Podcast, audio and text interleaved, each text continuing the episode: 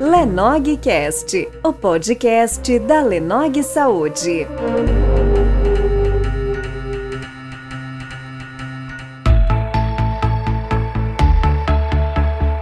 Bem-vindos a todos, mais um episódio aqui da Lenogcast, o podcast da Lenog Saúde. Meu nome é Leandro Nogueira de Souza e hoje eu vou estar apresentando o nosso terceiro episódio, cujo tema é transtorno de compulsão alimentar, aspectos neurofisiológicos e psíquicos.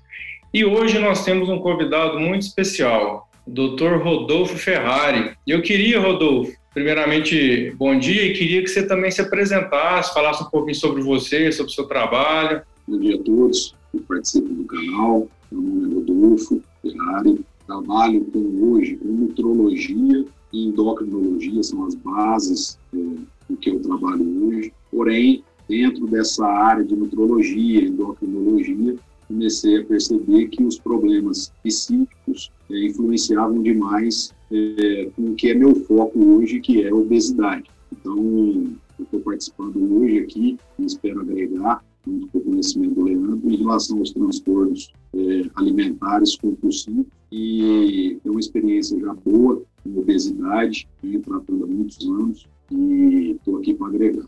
E aproveitando, Rodolfo, que a gente está no, no, meio dessa pandemia, né? Você aí na, na sua prática, né, você que atende muitas pessoas, que ajuda muitas pessoas, você percebeu que está tendo alguma alteração no padrão alimentar das pessoas, já que você trabalha com obesidade também? O que, que você tem percebido aí com essa, esse distanciamento, esse lockdown? Cara, é, eu trabalho, comecei a trabalhar com medicina esportiva, na verdade, e uma área, na verdade, vai puxando a outra. Né? Então, quando eu comecei a trabalhar com esportes, eu percebi que o esporte ele não traz rendimento se ele não vier associado à alimentação. Então, eu fui em busca de fazer nutrologia. Quando eu acabei a nutrologia, eu percebi é, que eu precisava me aprofundar no conhecimento hormonal, os hormônios regem o corpo. Né? Hoje, talvez o, o, ponto que eu possa agregar mais aí um assunto que a gente vai falar são os hormônios envolvidos nessa questão de saciedade, na questão de, de, de compulsão, de fome, né, diferenciar um pouco isso. É, e aí eu fui me aprofundando ainda mais, fiz cursos de medicina integrativa, pós-graduações em ortomolecular, fiz endócrino, e chegou agora esse ponto final, vamos dizer assim, agora mais é, a última especialidade que eu acho que eu preciso me aprofundar e estou tentando é, é, essa área psíquica, né, de saúde mental. Então, as pessoas é, são muito ansiosas, né, a rotina moderna torna elas assim, né. É, eu falo que hormonalmente falando as pessoas, é, as mulheres principalmente sofrem mais, porque as mulheres é, eram para ficar dentro da caverna, tomando, alimentando seus filhos ali, cuidando de seus filhos, e hoje a mulher está no mercado de trabalho, está sofrendo estresse, ansiedade, igual o homem, só que os hormônios são é, diferentes. Então, eu acho que é, já era um problema, era grande esse problema devido à rotina moderna, e a tendência agora é, é só piorar, né, e já vem piorando, já vem sentindo. Uma coisa que, que vale a pena falar aqui é que nesse ano passado eu chamei lá na clínica, na clínica de ano dos maridos. Por quê? É, eu atendo 70% mulheres. E tem mulher que está comigo lá tem 10 anos tratando, né, fazendo é, acompanhamento, exames anuais e tudo mais. E eu nunca conheci os maridos, né? Porque os maridos não se preocupavam como as mulheres se preocupavam. E aí, esse ano agora, que foi um ano totalmente atípico, né, surreal, vamos dizer assim, é, os maridos começaram a ficar com medo, que até então não tinham, né? Então, o parente morreu, o amigo morreu, o gordinho morreu, e aí começaram a aparecer todos lá. Todos os maridos, eu acabei o ano passado conhecendo todos os maridos das pacientes que até então é, eu não conhecia. Então, eu acho que o grande problema realmente aí é a ansiedade, estresse, depressão, né, que as coisas estão interligadas e vai, é, com certeza, já aumentou, né? É, a procura pela ajuda é, aumenta consequentemente, né? As pessoas te procuram mais, me procuram mais, como eu falei. E, e a gente tem que tentar alternativas aí para ajudar essas pessoas aí. Com certeza, né? Eu vou, eu vou te dar um dado oficial, né? Eu até respondi esse questionário da ABP, Associação Brasileira de Psiquiatria, é, sou membro, né? Faço parte, sou filiado a ela. Eles fizeram um, uma, uma pesquisa, o Rodolfo, de março de 2020 até março de 2021, a procura por atendimento psiquiátrico aumentou 70% aqui no Brasil. Aí você está falando aí dos maridos, né? E realmente também no meu consultório, né? A maioria, talvez não tanto quanto você, mas vamos botar entre 60, não, acho que até 70% também são mulheres que vêm consultar comigo. E esse ano passado, muitos homens começaram a procurar também, né? Porque é, o que você falou, né? Agora com, com essa doença grave aí, a obesidade virou um fator de risco. E aí, e aí eles ficaram com medo, né? E, e começaram a te procurar. Então, realmente, as pessoas, né? Talvez num momento não tão bom com relação à, pandemia, mas estão tendo esse start aí de, de começar né, cuidar da saúde. Nada mais importante que falar da, da questão alimentar, né, Rodolfo? Porque é uma. A gente sabe que a nutrição, né, a alimentação, ela, ela é algo básico na vida. E aí hoje nós nos propomos, né? Transtornos alimentares existem diversos, mas hoje nós nos propomos a falar de um que é o mais comum dentre todos eles, que é o transtorno da compulsão alimentar. E aí, baseado nisso, né, eu vou trazer um pouquinho da, da visão da psiquiatria, e aí queria que você complementasse com a, com a experiência que você tem da, da nutrologia, da endócrino, dessa formação integrativa, né, que você também está tá procurando agora, né, outras ferramentas, né, nós sabemos que, que o transtorno da compulsão alimentar, ele é uma alteração, né, primária dos hábitos, onde a alimentação ela é um hábito de sobrevivência, né? O homem caçava para sobreviver, então ele comia o suficiente para se manter ali durante o dia, né? E, e isso é algo normal, não é patológico, né? Alimentação não é algo patológico. Só que quando nós falamos do transtorno, já tem uma alteração primária dos hábitos, né? A alimentação deixa de ser algo para sobreviver e passa a se transformar num problema ela resulta em perda, né? Para a gente falar em transtorno, qualquer transtorno na medicina, né? Que a gente, nós dois somos médicos, a gente sabe disso. E transtorno já tá, a gente já está falando de perda. O transtorno alimentar, a pessoa tem um dano significativo, né? Com relação aos seus hábitos alimentares, que pode trazer consequência física, emocional e psicossocial. E os transtornos alimentares, eles têm um padrão, né?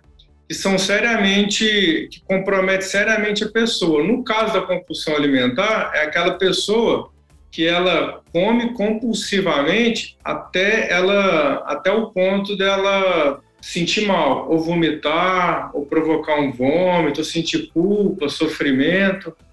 Então, queria que você falasse um pouquinho, baseado nessa, nessa definição né, de, de compulsão alimentar, como que você pode é, trazer algumas informações com relação à questão hormonal, né? Quem sabe que na, na compulsão alimentar você tem ali um, um, desequilíbrio, né? No eixo que a gente chama de eixo HPA, né? Que é o, o eixo da adrenocorticoide do hipotálamo, que libera cortisol, tem toda aquela disfunção. Eu queria que você falasse um pouquinho sobre a sua experiência com isso. O que eu comecei a aprender, né? Primariamente foi a, questão das dietas, né, e a questão das atividades físicas corretas. Né? E as pessoas também pecam, né, fazem atividades é, físicas que talvez não sejam as mais indicadas para elas. E aí eu comecei a associar a, as dietas é, e a, a, dieta alinhada com atividade física, ela traz, inclusive, é, liberação de neurotransmissores, ela faz o papel de gerar saciedade né, para os pacientes. É, só que aí eu comecei a perceber que realmente os transtornos é, psíquicos levavam uma pessoa, por exemplo, a não conseguir, e isso depois eu, eu queria que você falasse um pouco sobre isso, e é a pessoa dar o primeiro passo. Né? O, que eu, o, que eu, percebo é o seguinte: as pessoas, é, por mais que você passe do conhecimento, o que elas têm que fazer, elas estão afim de fazer às vezes, mas elas têm uma dificuldade de da inércia, né? de mudar, de rotinas, de dar o primeiro passo para fazer.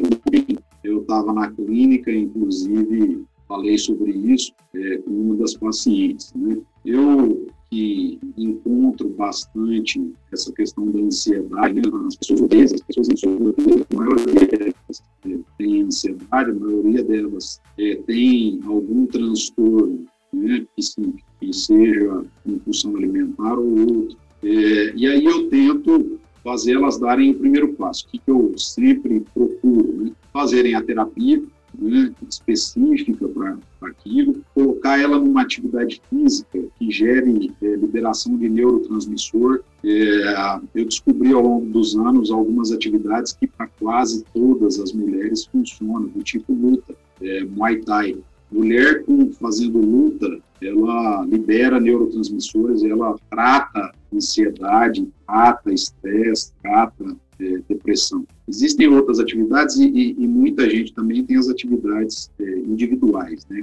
Para ela serve, para ela é prazeroso, é, isso é muito individual. Mas tem algumas atividades que, que para a maioria é, realmente funcionam.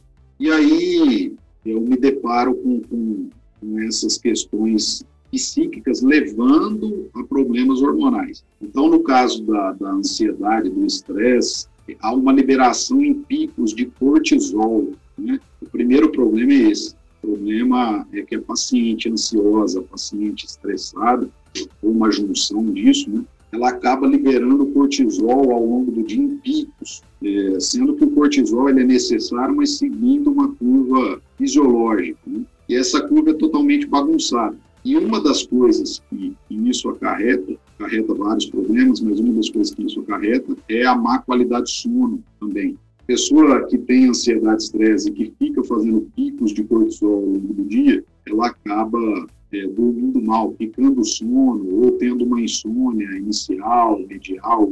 Só, só para a gente entender um pouquinho mais, o próprio cortisol ele já é um hormônio que favorece a pessoa engordar. Né? É, por quê? Porque ele aumenta a fome ele aumenta o depósito de gordura. Né? Ele aumenta, ele, ele, ele, atua nesse processo de depósito de, de gordura.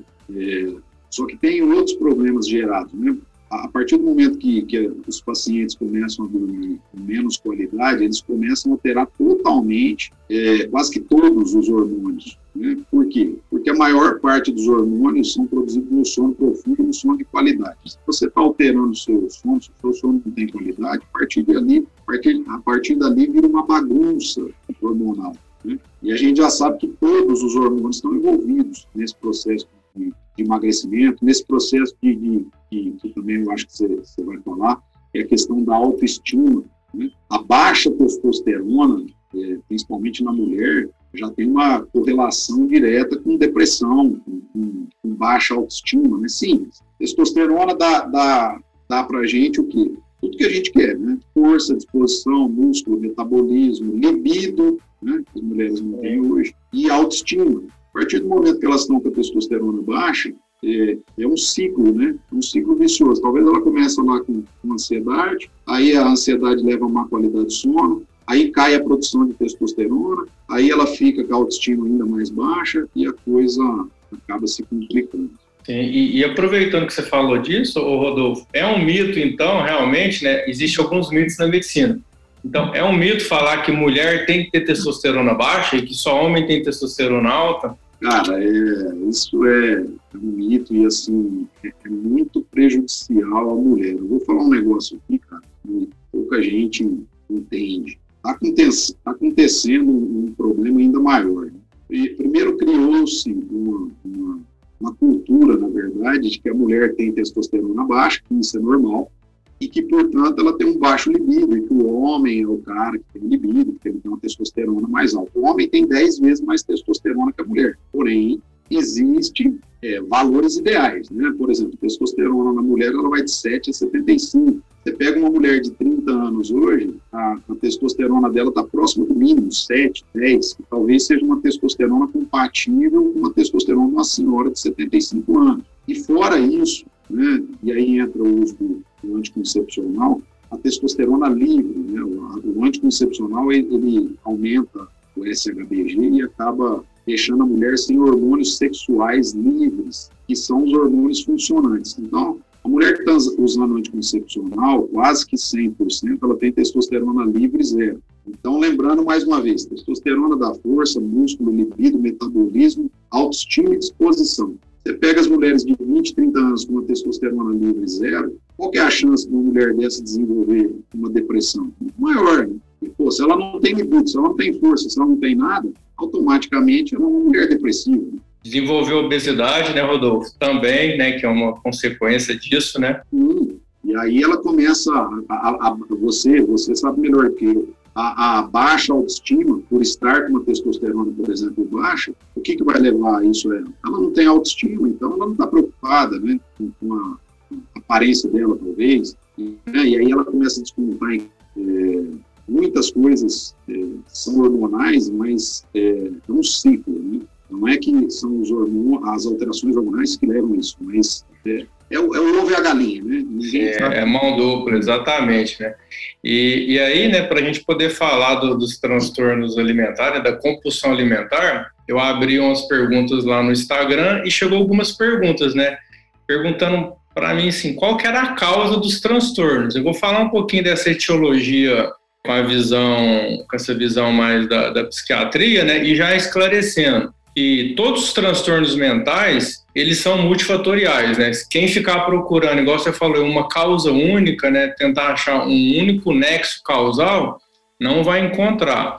E nos transtornos alimentares é a mesma coisa, né? Principalmente na compulsão alimentar. Então, didaticamente, o Rodolfo, eu costumo dividir isso em três grupos. Eu falo que tem os fatores predisponentes, os fatores né, precipitantes e os fatores mantenedores. Então, o que, que significa isso, Leandro? É o seguinte: os fatores predisponentes são aqueles fatores que a pessoa traz, né, com, até com uma influência epigenética. Quais são esses principais fatores? Sexo feminino. Você vai ver que os transtornos alimentares eles são três vezes mais comuns nas mulheres do que no, nos homens.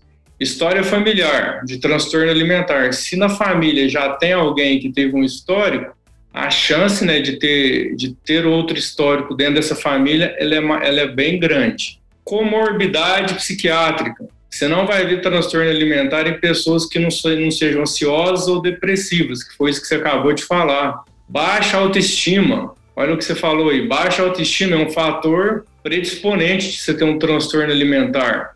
Aquelas pessoas mais rígidas, né, perfeccionistas, quem tem dificuldade de expressar as emoções, já os fatores precipitantes são dietas restritivas, aquelas dietas que você não tem orientação, sabe aqueles pacientes que vão na internet, Rodolfo, vão no Google e procura dieta e acha que dieta é uma receita de bolo assim que, que ela não tem que ser personalizada, né? Você que fez a Nutro, você sabe que cada pessoa, né, você pede os exames, faz uma análise ali da bioimpedância, da estrutura daquela pessoa né, e prescreve uma dieta adequada. Então, essas pessoas que fazem dietas sem um acompanhamento médico, elas têm um risco de desencadear um transtorno alimentar ali durante né, essa dieta que, que está sendo feita de, de forma incorreta. Aí vem as questões também emocionais, separação, perda, problemas familiares, é, frustração no trabalho, na vida pessoal. Covid. Exato, pandemia. É nas mulheres que você falou aí da questão de hormônio, depois você puder falar disso, a proximidade da menarca ou da menopausa faz a mulher ter um, abrir um quadro de compulsão alimentar, ou quando ela chega próxima à menarca, ou quando ela chega próxima à menopausa. E aí tem os fatores que mantêm, que são as, as alterações né, neuroendócrinas, que aí você já falou um pouquinho aí da questão hormonal, né, principalmente da questão do cortisol, Aí já vem a distorção da imagem, né, as práticas purgativas, né, que é provocar vômito, tomar laxante, é, diurético, tudo sem, sem orientação médica.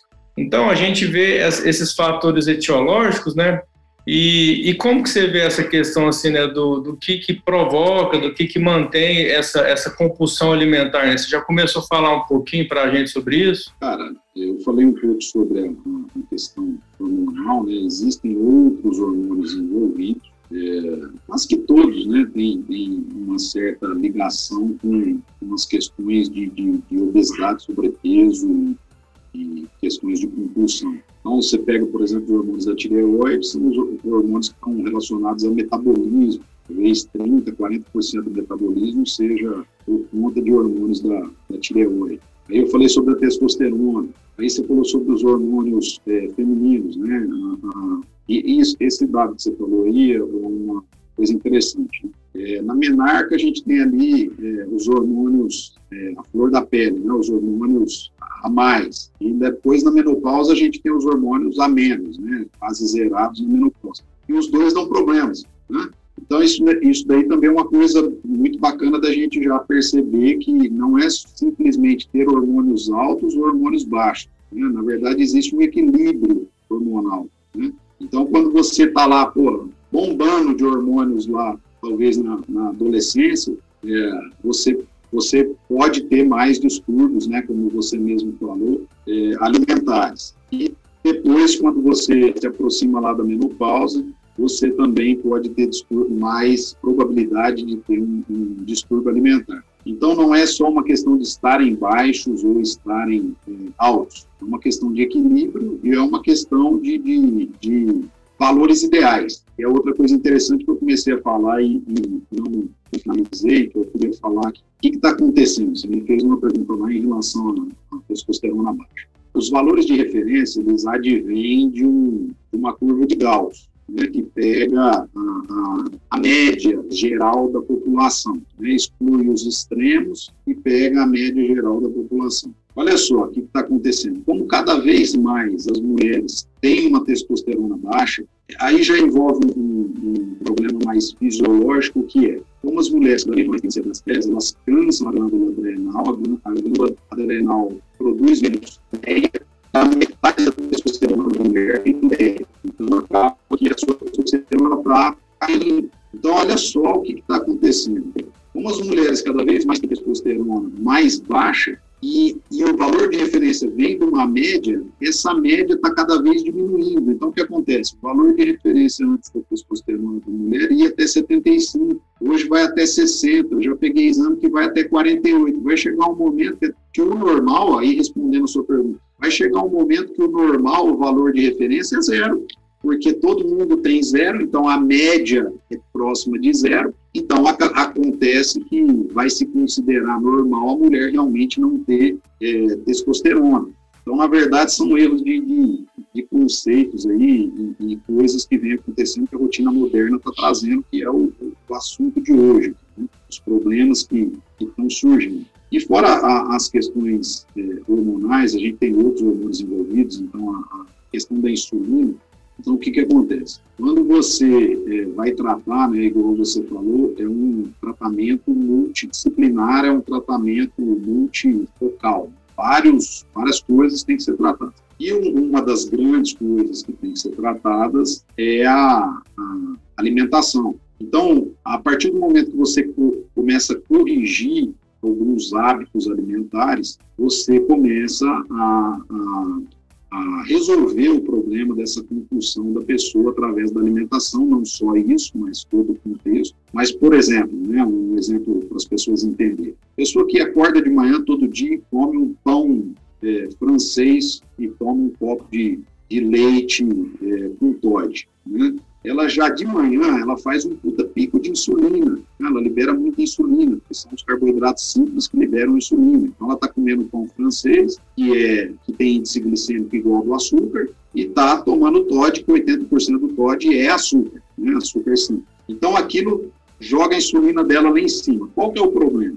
O problema é que aquela insulina lá, ela pede mais carboidrato. Ela pega o açúcar do sangue, joga tudo para dentro da célula e o sangue sem açúcar, hipoglicemia, passa pelo cérebro e fala: Ó, oh, você precisa comer mais. Então a pessoa entra na, na, naquele ciclo que chama ciclo de insulina. E a pessoa come, passa uma hora, ela está com fome de novo. Então imagina você pegar essa pessoa e tirar o pão dela de manhã e colocar ela para comer ovo.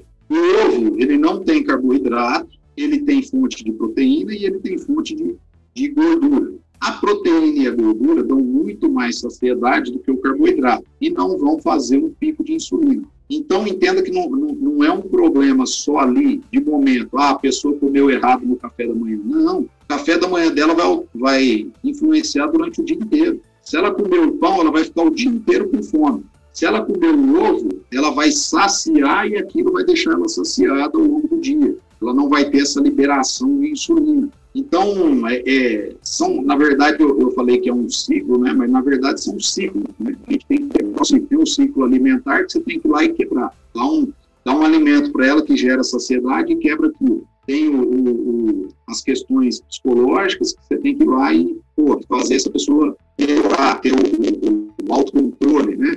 É, essa é. questão do autocontrole. Tem a questão do sono, que vai influenciar na parte hormonal. Tem os hormônios que às vezes precisam corrigir. Então você tem que estar tá quebrando todos esses ciclos aí, ou invertendo até, né?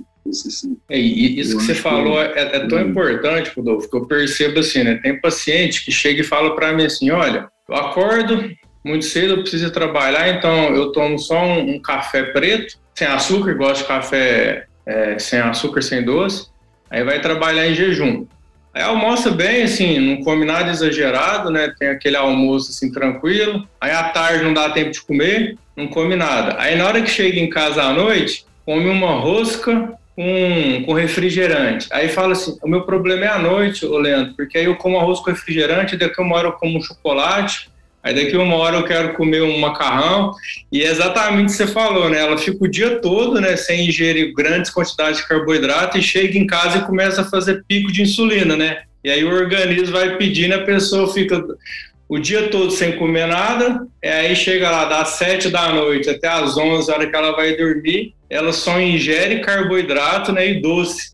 Irmão, eu vou, vou até fazer, até contar uma, uma que acontece direto no, no consultório lá. Chega um cara de. Isso é direto. Chega um cara lá, eu atendo obesidade, né? O foco. Chega um cara lá de 130, 140, 150 quilos. Tem paciente até de 200 quilos. Mas chega lá um cara de 130 quilos e eu explico tudo, lá eu, eu faço tudo, como é que funciona tal, para a pessoa entender. Aí chega um momento que ela vê que ele vira para mim e fala assim, cara, é, é eu, eu, hoje eu tô ligado. Né? Ele vira para mim e fala assim, mas tem vantagem. Eu falo, ah, você tem uma vantagem? Qual, qual que é a vantagem?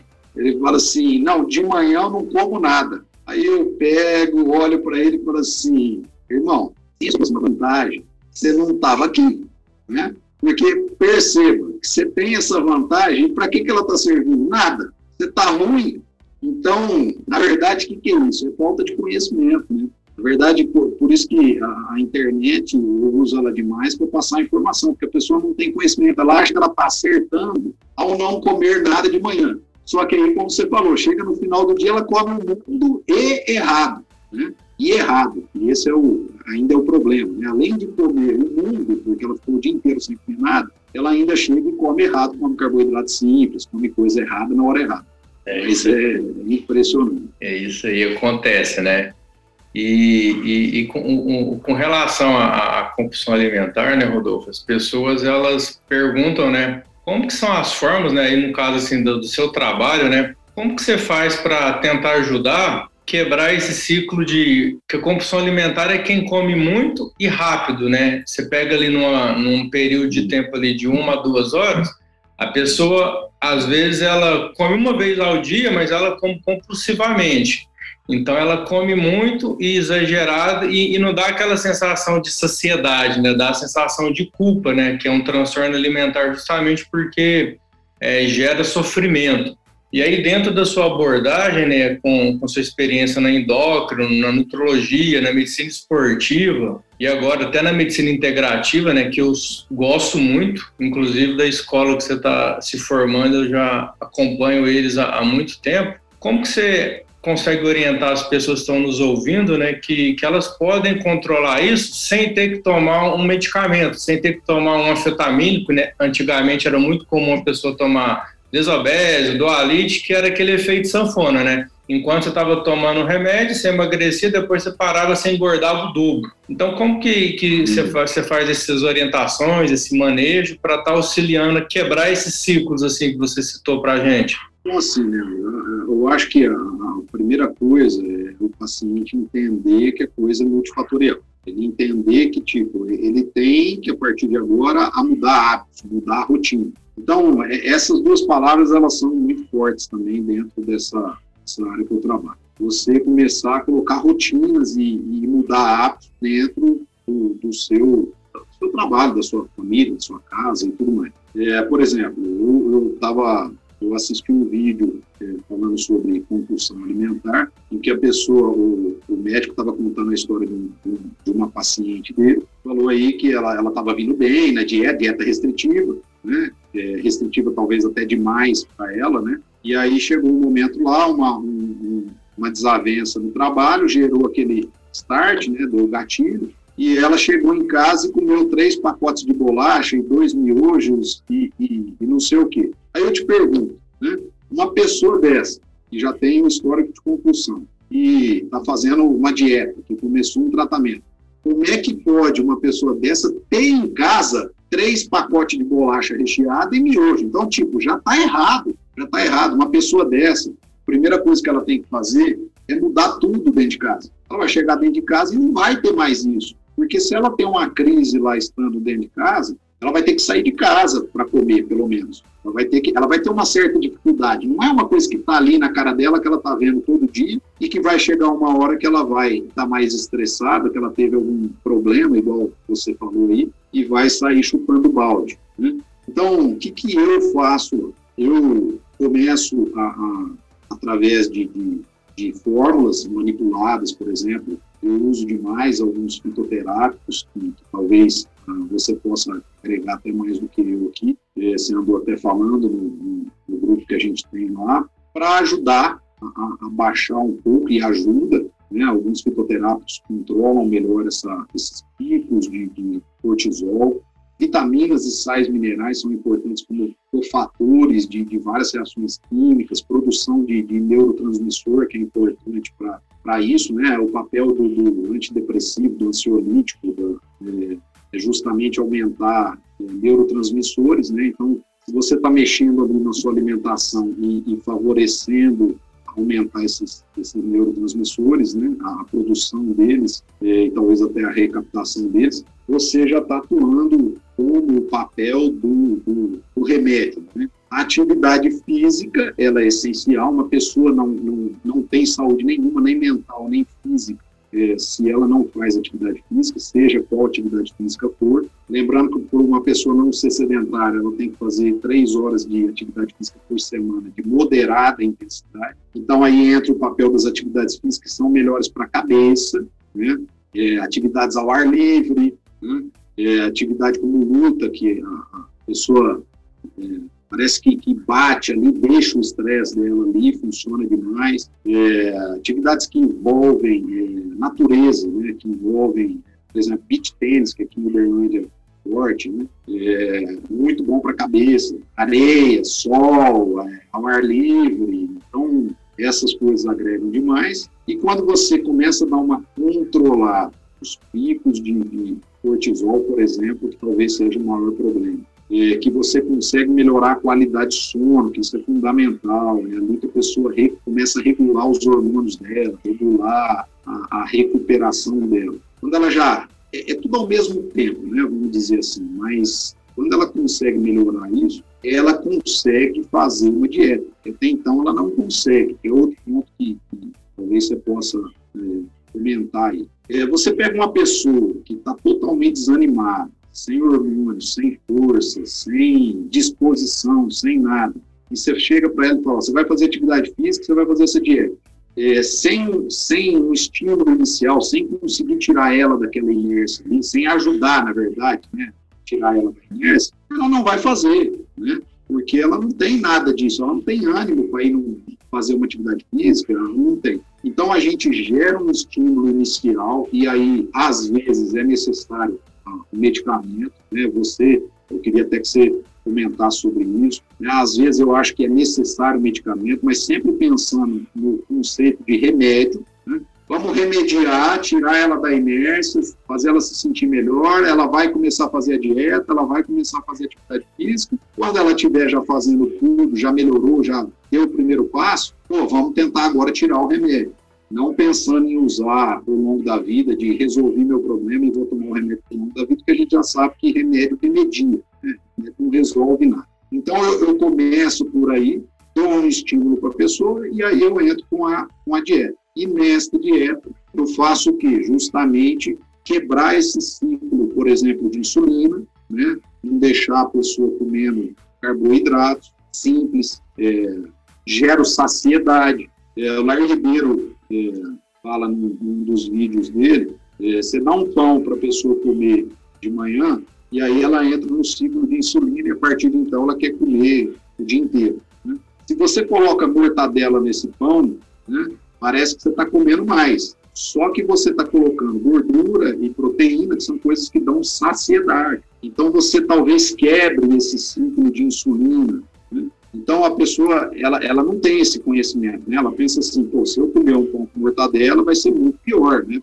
Comendo muito mais. Quando na verdade talvez ela quebre esse ciclo e consiga seguir dali para frente sem essa compulsão com carboidrato, que a gente entende que tem fatores emocionais e tem fatores hormonais envolvidos. Então eu, eu atuo, eu atuo em todas essas frentes aí, e, e, tudo ao mesmo tempo. Parece que são coisas, né, passo a passo, mas é, é, é tudo ao mesmo tempo, porque é, a pessoa tem que estar tá fazendo atividade, ela tem que estar tá fazendo dieta, ela tem que estar tá tratando a cabeça, ela tem que estar corrigindo os hormônios, porque senão ela não consegue ter resultado, e resultado é importante para gerar estímulo. Né? A pessoa ficou lá dois anos na academia, dois anos fazendo dieta e não teve resultado nenhum, Alguma coisa errada, né? Ela, ela... Eu, eu vou aproveitar aqui para dar até um depoimento, né? Você falou de multidisciplinar, né? Eu falo que a, a medicina ideal, ela é, ela é personalizada. Por quê? Uberlândia é uma cidade pequena, né, Rodolfo? A gente acaba que é uma cidade grande, mas que ela tem esses áreas de interior. Há um tempo atrás, eu atendi um paciente, sexo masculino, e ele veio se queixar comigo que ele estava, que a, a, esposa dele foi no médico, no, no, endócrino, muito bom, ela conseguiu perder quase 20 quilos, e aí ele estava tentando seguir a dieta dela e ele não estava conseguindo. Aí eu fui conversando com ele, eu fui vendo que estava muito restritiva para ele e estava gerando compulsão. Aí eu falei para ele, olha, essa dieta, ela foi feita para sua esposa além da dieta, passou mais alguma coisa? Ah, ele passou uns suplementos, passou um, uns hormônios e ela tá ótima. Eu falei, então, então você deve procurar esse médico, que no caso era, era paciente seu, ela era sua paciente, porque você não vai conseguir o resultado que a sua esposa está conseguindo seguindo a receita dela.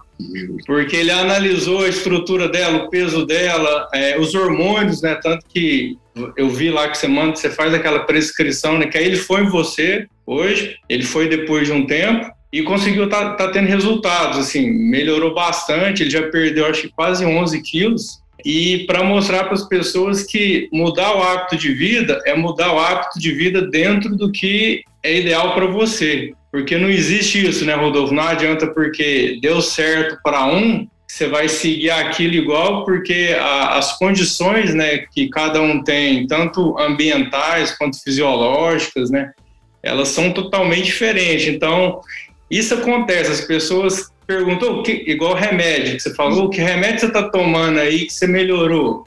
O que ela está tomando é o que foi analisado, né, foi estudado, né, e prescrito para ela. Você deve lidar muito com essa questão também, né, de, de pessoas assim que vão tentar e não conseguem por causa dessa não personalização, né, do tratamento. Cara, isso isso é em tudo, né? Você pega, por exemplo, o cara que quer ficar forte, ganhar massa muscular Cara, eu, eu antes, eu, eu, Leandro, eu tinha, eu tinha um problema que eu, eu, eu acho que não conseguia explicar de um jeito que o, o menino entendesse que, tipo, a genética dele não era para aquilo. Começar daí, né? Pô, eu quero ficar um atleta de fisiculturismo. Amigo, seguinte, tem gente que nasce para isso. Sabe como é que eu, eu achei uma alternativa que agora eles me entendem? É assim, eu falo assim, pega um menino lá, Lucas, você quer ser atleta de fisiculturismo, né?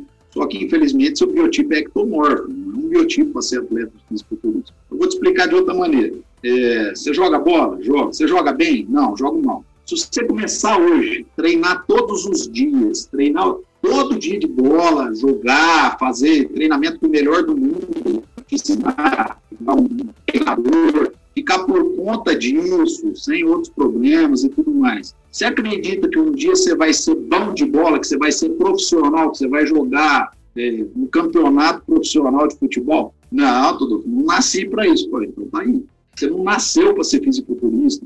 Você, você pode melhorar muito, mas você não nasceu para ser fisiculturista. porque você não tem nem genética para isso, e tem outros fatores. E isso em relação, por exemplo, a, a, a, a, achar que aquilo que o cara toma é o que fez ele ficar grande. Não, o cara toma coisa assim, ele toma hormônios e tal, mas não é aquilo que fez ele ficar grande, ele já tinha uma genética para aquilo, né? potencializou aquilo através dos hormônios. Isso, é, é, isso você sabe bem, né? as pessoas acham que existe um remédio mágico que, que se funcionasse a gente não tinha esse problema. Né? E, e em relação à alimentação também, pessoa fala assim, ah, o, o Ronnie Coleman, que é um atleta de fisiculturismo gigantesco, que tem 140 quilos de músculo, come assim. A dieta dele está na internet, é só você entrar lá, você vai achar o que, que ele come durante o dia. Ah, então eu vou seguir a dieta do cara e vou ficar igual ele. Pô, o tem 150 quilos de músculo, o cara come o dia inteiro o corpo queima o dia inteiro. Aí o cara acha que vai seguir aquilo. Então é o que você falou, as coisas são individuais, envolvem vários fatores, né? É, e, e, você falou uma coisa, né, que a mudança de hábito de vida, né, o, Rodolfo, eu percebo isso, né, e a gente aqui a gente chama isso aí também de psicoeducação. Eu estava atendendo um adolescente, tinha compulsão alimentar e obesidade mórbida, né? Inclusive já com tinha até indicação de, de fazer aquela intervenção cirúrgica, mas ele a família não queria, ele não queria, eu falei não, vamos embora, é possível a gente não fazer isso, mas a gente vai ter que mudar o hábito.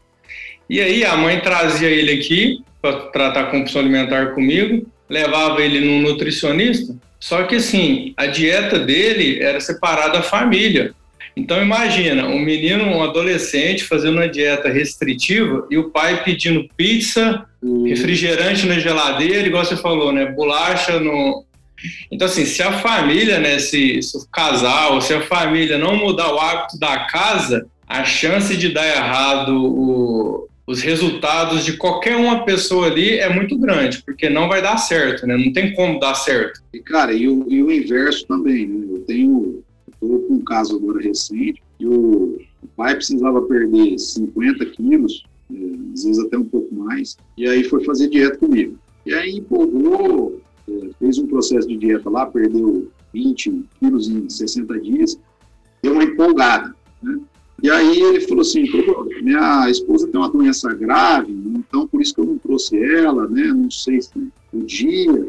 Não, meu amigo, peraí, se sua esposa tem uma doença grave, a única coisa que ela não pode estar é obesa, né? Porque se juntar uma doença grave com obesidade, aí é... Não, não, então vou trazer ela. Ah, trouxe. Aí os dois entraram em outro processo de dieta. O cara já tinha perdido uns 40 quilos já, a esposa também perdido bem. Aí um dia eles chegaram lá e falaram assim, todo, estou com problema lá em casa, nós mudamos demais a, a alimentação, né, as rotinas, os hábitos, e nossas crianças não estão não estão adaptadas, né? Elas não estão em dieta. E antes elas comiam porcaria todo dia, agora não tem porcaria em casa. E, então nós vamos trazer elas. Ah, mas por quê? Elas estão elas estão obesas, né? Ele falou assim, ah, o menino, o menino menos, mas as meninas estão gordinhas. O menino tinha 32 quilos de gordura para perder. Imagina as meninas. Né? Os três, duas meninas e, um menino. Conclusão, cara, os cinco começaram a fazer dieta, é, aí sim adaptaram, né, porque a, a, realmente eles, é, do nada, você chegar lá, arrancar todas as porcarias que tem dentro de casa e colocar alimento saudável lá e falar, come, não dá conta, né, primeiro eles precisam fazer um, um processo individualizado. E aí hoje a família está acompanhando inteira. E aí o hábito dentro de casa mudou completamente. Então, isso é, é, é muito bom, cara. É muito bom quando acontece esse, esse inverso. Né? A família resolve mudar os hábitos. Você pediu para eu dar uma comentada, né, Rodolfo? Quem me conhece, né, a minha primeira formação, antes de fazer psiquiatria, eu fiz homeopatia. Então, o medicamento, ele é realmente para, ele não trata doença, né? O medicamento ele trata sintomas. Então, quem achar que vai é, buscar cura com medicamento, ela está equivocada, porque medicamento ele só tira sintomas, né? Ele, é, ele é algo ali para remediar naquele momento. Então, na, na, própria compulsão alimentar, na depressão, na ansiedade, né, eu sempre converso com os pacientes, né, que eu falo que são, são no mínimo quatro pilares, que é a psicoterapia, a mudança dos hábitos, que você acabou de falar aí, né, que é início entre dieta, sono, né, é, é, os hábitos de vida, a questão da atividade física, atividade física, e tem outros pilares, né? Que pode ser espiritualidade, pode ser meditação, pode ser yoga, pode ser qualquer coisa, né? atividade física, eu sou mais um pouco enjoado com os meus pacientes. Né? Você falou aí de três horas, intensa. Eu falo com o meu paciente assim: se você tomar seu remédio segunda e quarta, você vai ter resultado? Aí ele fala: não, segunda e quarta eu vou passar mal os outros dias. Eu falo: então, atividade física, para ser terapêutico, você tem que. Eu, eu até sou mais um pouco pego no pé, eu falo: você tem que fazer no mínimo quatro vezes ao dia. Um dia sim, um dia não, porque aí ela mantém né, a liberação de neurotransmissores naturais pela atividade física e aí você vai ter um efeito terapêutico. Você faz duas vezes, é melhor do que nada, mas você não vai ter resultado de, de melhorar a ansiedade, melhorar a insônia. Então eu sempre falo isso para eles, que atividade física tem que ser um dia sim, um dia não, no mínimo. Porque aí ela consegue, né? Você consegue manter um pico ali de, de de descarga né, de neurotransmissores frequente, né, sem oscilar, porque senão tem aquela pessoa que treina segunda, quinta e aí depois vai treinar só no sábado. Aí não sustenta, né? Pode ser que faz três treinos intensos, mas ela precisa ali ter uma um, pouquinho de disciplina, né? E essas pessoas que compram essa ideia, o, o Rodolfo, elas conseguem fazer o desmame da medicação e melhora o sono, melhora a disposição, então, assim, né, são fatores que estão muito ligados né, intrinsecamente. Isso, isso eu tenho observado, né? E, e, e, outra questão também, né, que, que as pessoas, elas, elas perguntam muito, o, o Rodolfo, é com relação a... Chegou uma pergunta aqui, né, sobre compulsão alimentar, né, que eu, eu abri para pergunta e mandaram uma pergunta que eu falei que eu ia fazer a live com você, mandaram uma pergunta mais específica para você. Se você poderia falar um pouquinho sobre é, dieta cetogênica? O que, que seria, se ela seria indicada para quem tem compulsão alimentar, né? qual é a sua visão sobre isso? Cara, a dieta cetogênica é uma grande estratégia para compulsão alimentar. Por quê? Eu, o que eu já falei, né? o carboidrato ele seria um grande vilão de dietas, porque o carboidrato, principalmente o carboidrato simples, né, que libera insulina em picos, ele favorece você a, a um aumento de insulina a, a ter mais fome, é, a fazer mais armazenamento, todo aquele ciclo lá que a gente vem falando até agora. Na dieta cetogênica, a ideia é você é, tirar o carbo, mas colocar gordura no lugar do carboidrato para te dar energia para você sentir-se saciado, porque gordura sacia demais, e você não entrar nesses ciclos de insulina, você conseguir fugir da insulina e fica mais fácil fugindo da insulina você conseguir fugir dos vícios, né, das compulsões em, em carboidratos simples, é, açúcar, farinha. Então, lembrando que, que dentro do organismo, pão francês e, e, e doce é tudo a mesma coisa, né? A liberar glicose de uma maneira rápida, fácil, então tem um índice glicêmico muito, muito alto. É, a dieta cetogênica, a ideia é essa, é você colocar bastante gordura e começar a usar gordura como fonte de energia. Eu uso muito tá, lá, porque gordura, depois que você adapta, existe um período de adaptação, né? a pessoa está acostumada a usar carboidrato como fonte de energia, quando ela passa para gordura, ela, ela sente, né? Tudo que você muda, você sente. Mas depois que a pessoa adapta, né, ela se sente muito bem, por quê? Porque a gente aprendeu na química básica lá que um grama de carboidrato te dá 4 calorias, um grama de gordura te dá 9. Então, a, a gordura ela é muito melhor fonte de energia do que é, o carboidrato. E se a gente pensar no, na nossa genética, né, a nossa genética realmente ela é paleo, né?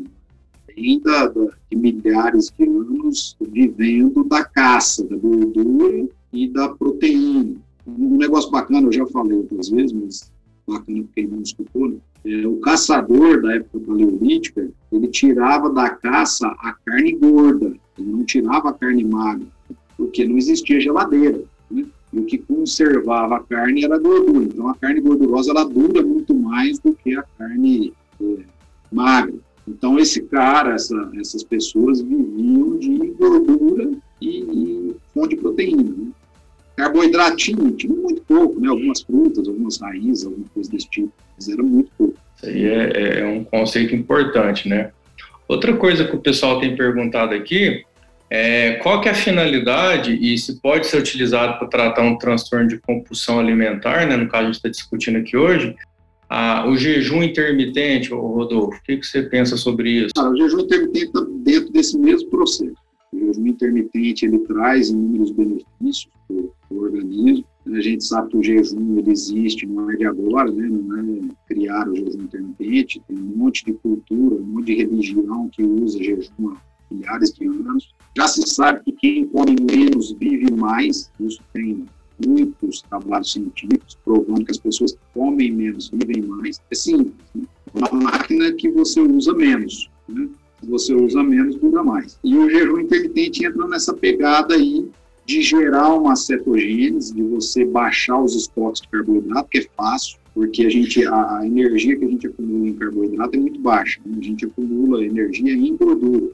Os estoques de carboidratos são muito baixos. Então você faz um jejum com o intuito de baixar esses estoques de carboidrato, baixar a insulina, baixar a resistência insulínica. Então é, é as pessoas perguntam também se dá para usar no diabetes, dá para usar no diabetes, é, até como estratégia, principalmente no tipo 2, né? No tipo 1 aí já tem uso de insulina, aí tem que controlar melhor isso. Mas é, o grande conceito do, do, jejum também é um processo de limpeza. O jejum, ele, quando você é, deixa de comer, é, seu corpo começa uma limpeza, que chama autofagia. Então, a, a, as células do corpo começam a comer é, o que tem, né, o que sobrou, na verdade, as sobras, o lixo, né, as toxinas. Então, é, é, é realmente um processo de limpeza interna do.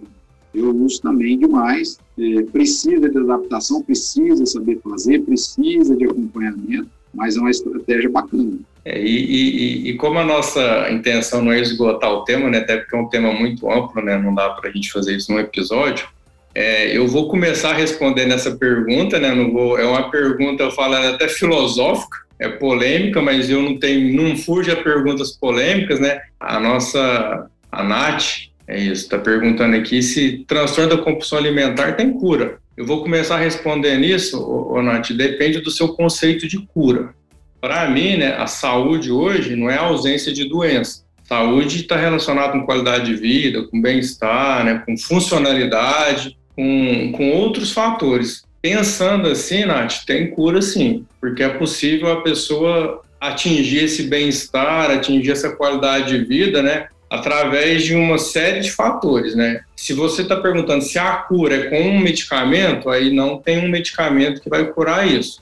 Seria uma, uma transformação em vários âmbitos da, da vida dessa pessoa, mas com certeza quem sofre de algum transtorno alimentar pode procurar ajuda que dentro dessa visão né, de, de cura que eu tenho, eu acredito que sim. E você, Rodolfo, você acha que tem cura os transtornos alimentares? Cara, eu, eu, eu com você nessa resposta aí. Acho que não tem muito o que agregar, não.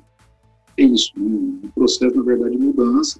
A pessoa consegue mudar e principalmente manter, né?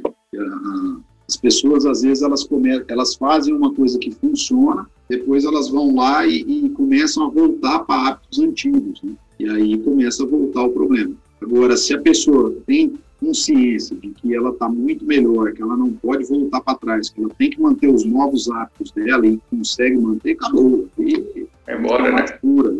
É, então, Rodolfo, queria que você aproveitasse esse finalzinho aqui para falar um pouquinho assim, onde as pessoas te encontram, é, que que, como que, que você tem comunicado com as pessoas em redes sociais, falar os seus endereços de site, de Instagram, o que, que você tem produzido aí para o pessoal tá te seguindo, né? Que vai muita gente vai perguntar. Eu também, quando eu for publicar, eu vou colocar lá o link do, do seu Instagram, né? Que eu vi que você está produzindo muito conteúdo.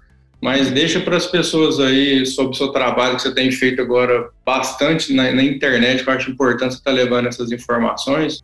Bom, é, meu propósito hoje é chegar a mais gente, né, conseguir sair do consultório. Eu acho que a internet ela serve para isso. Né?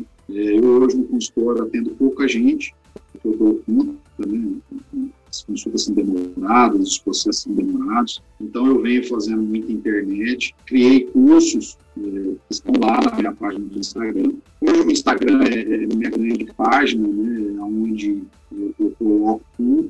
Os cursos seriam, se você pegar o Instagram todo lá, é, tem tudo lá né? Porque tem 10 anos de Instagram, né? Tem 10 anos eu falando sobre coisas. Até comecei a repostar vídeos antigos, eu lá, menina ainda, cara de é, é, só que nesses cursos, o que, que eu fiz? Eu organizei, né? O que, que a pessoa tem que seguir passo a passo para ela começar a ter resultados à distância, né? Está longe, mas consegue entender e aplicar aquilo na prática. É, mas ainda vou um pouco além. Hoje mesmo tenho uma reunião para desenvolver uma, uma maneira de chegar a mais gente, ainda assim é, esses cursos também são limitados, não é todo mundo que pode pagar um curso desse. É, então, eu estou desenvolvendo algumas ferramentas aí. E lá na página do Instagram a pessoa encontra tudo, além do, do, das informações que eu passo, com o que eu trabalho, quais são minhas áreas de, de formação e o contato da clínica também. É, a clínica hoje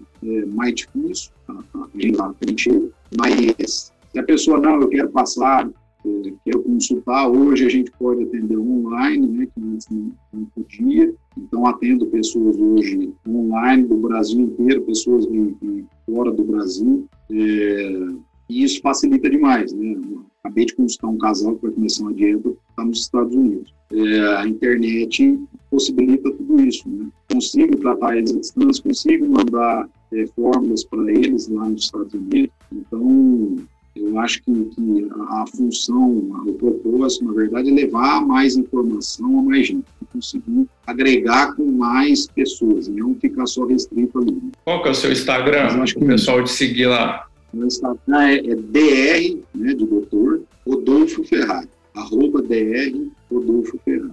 É, pessoal, queria te agradecer eh, a oportunidade aí, acho que foi um papo muito bom. É, Para quem não sabe, a gente até criou canal para a gente estar tá podendo conversar com pessoas da área, né, no WhatsApp. Eu acho que ali é um, um canal bacana da gente trocar ideias entre as diferentes áreas aqui e chegar nesse propósito comum que é atender a mais gente, né, conseguir ajudar, que é o grande problema do mundo, né, que são essas questões mentais, né, saúde mental. Né. É, eu queria agradecer também, né, o, o, o Dr. Rodolfo, ele se se prontificou, né? Eu enviei a mensagem para ele, falei que queria gravar com ele. Ele já imediatamente falou: não, vamos marcar um dia, um horário. E deu certo da gente se encontrar.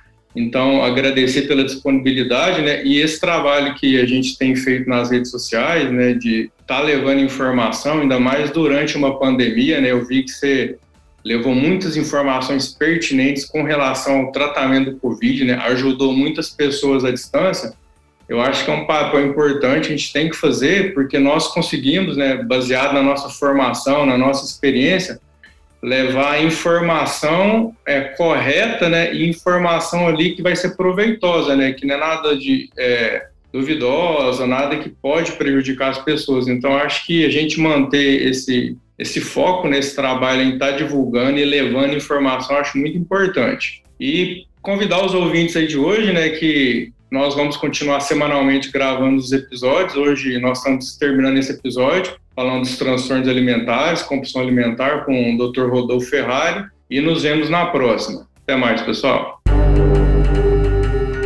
Lenogcast foi apresentado por Leandro Nogueira.